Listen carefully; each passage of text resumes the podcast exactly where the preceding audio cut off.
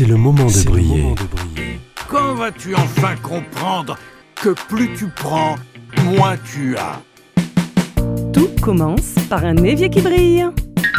La cuisine, la vaisselle, le ménage, le passage et le lavage.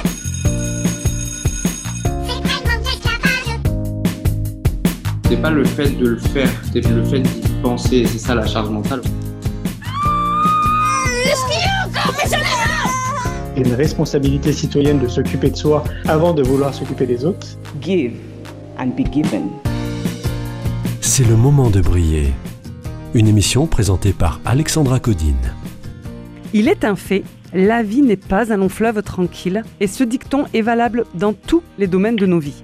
La vie affective, la vie amoureuse et la vie sexuelle ne sont pas des longs fleuves tranquilles.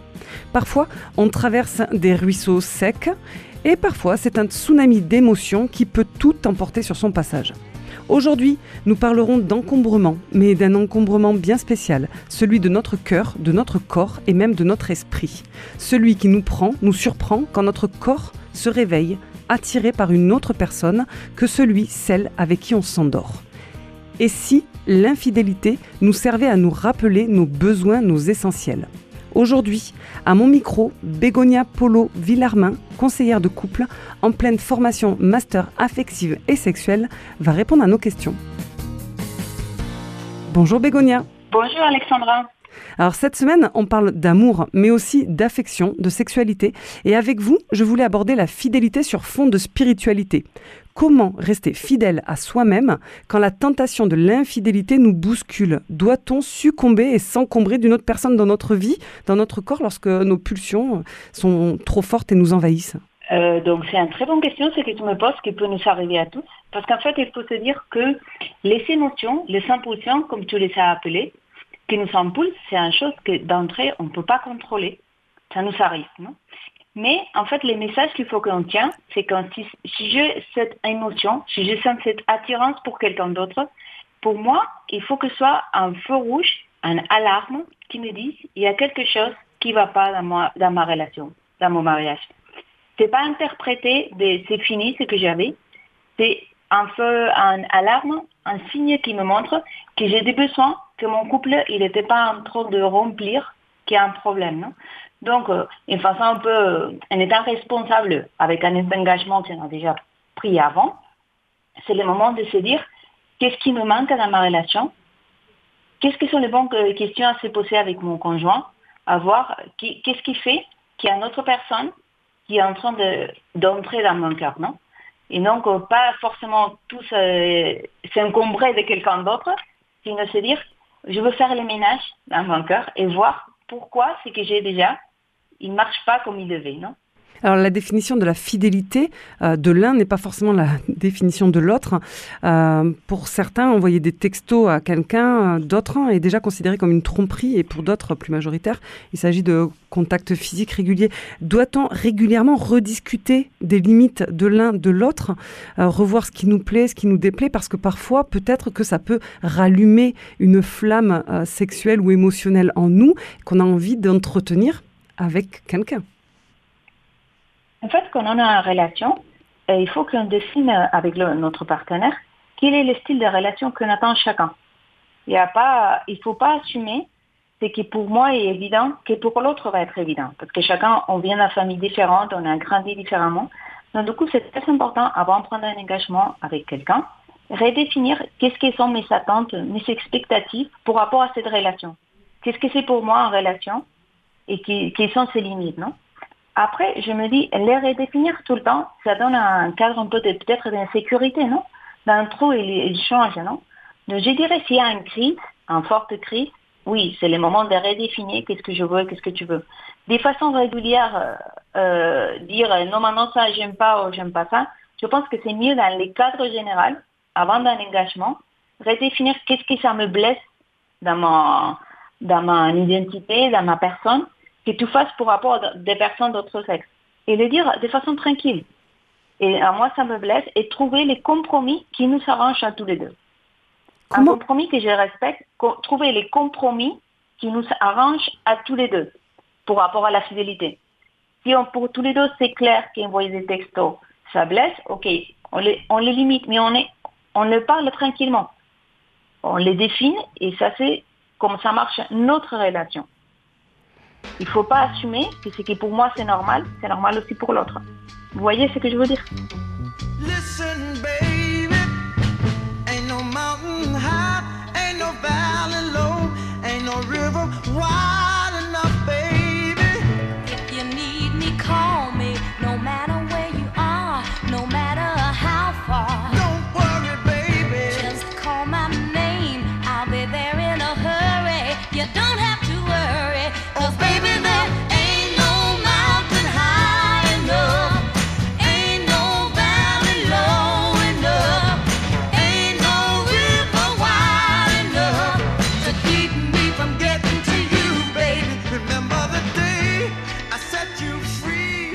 Il n'y a ni montagne assez haute, ni vallée assez profonde, ni rivière assez large pour m'empêcher de te rejoindre.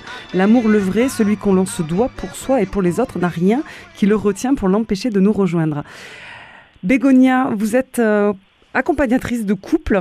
Euh, J'aimerais bien qu'on revienne sur cette gestion des émotions parce que quand on est attiré par une tierce personne, parfois on peut avoir des mots euh, envers son conjoint, sa conjointe, et lui reprocher des choses, euh, alors qu'en fait c'est juste qu'on n'est pas en train de savoir très bien gérer euh, ce flot d'émotions qui nous submerge. Ouais, c'est ça. Les émotions nous débordent. Donc, plus on est, on, les maîtrise, plus on garde la tête froide, moins on les maîtrise. Non, ça, ça revient un peu à le contrôle de soi. Est-ce que j'ai le contrôle de soi ou pas? Mais bon, c'est pas la question. Quand je suis sur l'émotion, il y a un moment dans l'émotion que je peux mettre la tête. L'émotion, il vient, je la contrôle pas, mais tous, on a un moment où on se dit, avec cette émotion, qu'est-ce que je veux faire? Si je me sens attirée pour quelqu'un de travail, j'ai un moment de la reconnaître, cette attirance, je peux dire, ok, je me laisse emporter parce que c'est trop sympa sentir cette émotion, euh, je profite énormément et mon mari il la comble pas, je peux faire ça, ou je peux dire, cette émotion, c'est un signe d'alerte, comme on a dit avant, donc du coup, il faut que je me dise, qu'est-ce que je veux faire avec cette émotion? Je veux la prendre comme un signe d'alerte et me tourner vers mon conjoint et dire pourquoi je, il, cette émotion, ils sont oubliés dans ma relation actuelle. Et donc, du coup, et se poser les bonnes questions se tourner ou me laisser emporter pour l'émotion. Mais plus je me laisse emporter pour l'émotion, plus je perds le contrôle de moi-même. Parce qu'en plus, les émotions, ça vient et ça disparaît. Donc, ça peut arriver que pendant une certaine période, je suis complètement amoureuse de cette autre personne je pense que mon conjoint ne sera jamais capable de me rendre aussi heureuse que ça. Mais je vous assure, avec l'expérience, que ça va passer. Ça montre juste les déficiences que j'ai dans mon couple actuel et que cette tierce personne la remplit. Mais ça montre plutôt ce qui me manque. C'est un manque d'affection. Mais une fois que l'émotion sera passée, je serai capable de découvrir dans la nouvelle personne les mêmes, peut-être, ou les mêmes, ou d'autres défauts qu'en ce moment je ne vois pas, non? Quand les émotions nous débordent, au début d'une relation, n'importe lesquelles, en fait, notre cerveau, il y a une toute partie de, une partie de notre cerveau entière qui arrête de fonctionner. Et c'est la partie plus rationnelle. C'est les hormones qu'on va dire qui, qui font, qui, qui arrêtent de marcher de façon normale. Donc c'est pour ça que début d'une relation, on est incapable de voir les défauts de l'autre. Tout est parfait. Alors tout ça, on Et- comprend bien que c'est pour aller vers la connaissance de soi, finalement, ça, mais parfois l'autre change vraiment. Et du coup, euh, quand l'autre a vraiment changé, euh, est-ce qu'on doit quand même euh, accorder plus d'importance à être fidèle à soi-même, en fait? Et peut-être parfois à devoir le quitter, la quitter? En fait, euh, je pense qu'on change tous au cours de la vie. On n'est pas les mêmes. euh, donc, euh, les changements, c'est les choses qui c'est sûr dans la vie. Je veux changer, l'autre va changer, non? Donc, on peut dire, euh, quand les couples me disent à moi, en fait, non, c'est lui, il a changé. Normalement, le reproche qui revient, c'est et toi aussi, non? Donc, si on s'aperçoit qu'on a changé, on a une crise profonde, c'est le moment, c'est comme euh, ce que j'ai dit avant, non? De redéfinir qu'est-ce qu'on veut dans cette relation. OK, on a changé, on a des priorités différentes à ce qu'on avait accordé dans notre contrat, on va dire, des mariages, des relations. Maintenant, on a changé, on se repose les bases. Quels que sont mes besoins maintenant? Quels sont, quels sont tes besoins maintenant? Comment est-ce qu'on peut se rendre heureux l'un à l'autre C'est le moment pas de fuir, sinon d'assumer que les changements, c'est normal, on change tous, et dire comment est-ce qu'on peut dans la nouvelle personne que je suis devenue ou avec des différentes priorités, essayer de encore rendre heureuse à cette personne. Non? Je, je veux changer, tout le monde va changer. Mais c'est pas se dire comme l'autre il a changé, je reste pas à mes paroles. J'ai pas dit je veux rester avec toi jusque tout change. Ou si tout change, en fait, je ne vais pas. Non, on a dit toute la vie en sachant que, que ça pourrait arriver, non? Donc, encore une fois, c'est le moment de reposer les bases de la relation et dire, OK, avec la nouvelle personne que tu es devenue, à la nouvelle personne que je suis, on va dé- redéfinir qu'est-ce qu'on veut pour être heureuse tous les deux. Bégonia Polo Villarmin, nous allons devoir nous quitter. Nous laissons peut-être des auditeurs, des auditrices avec plein d'émotions, plein de questions. Euh, on ne peut que leur conseiller euh, d'aller vers des conseillers de couple comme vous. Euh, vous êtes en plus en formation master affective et sexuelle. Vous faites des ateliers couple. Il y en aura un le 18 mars 2024.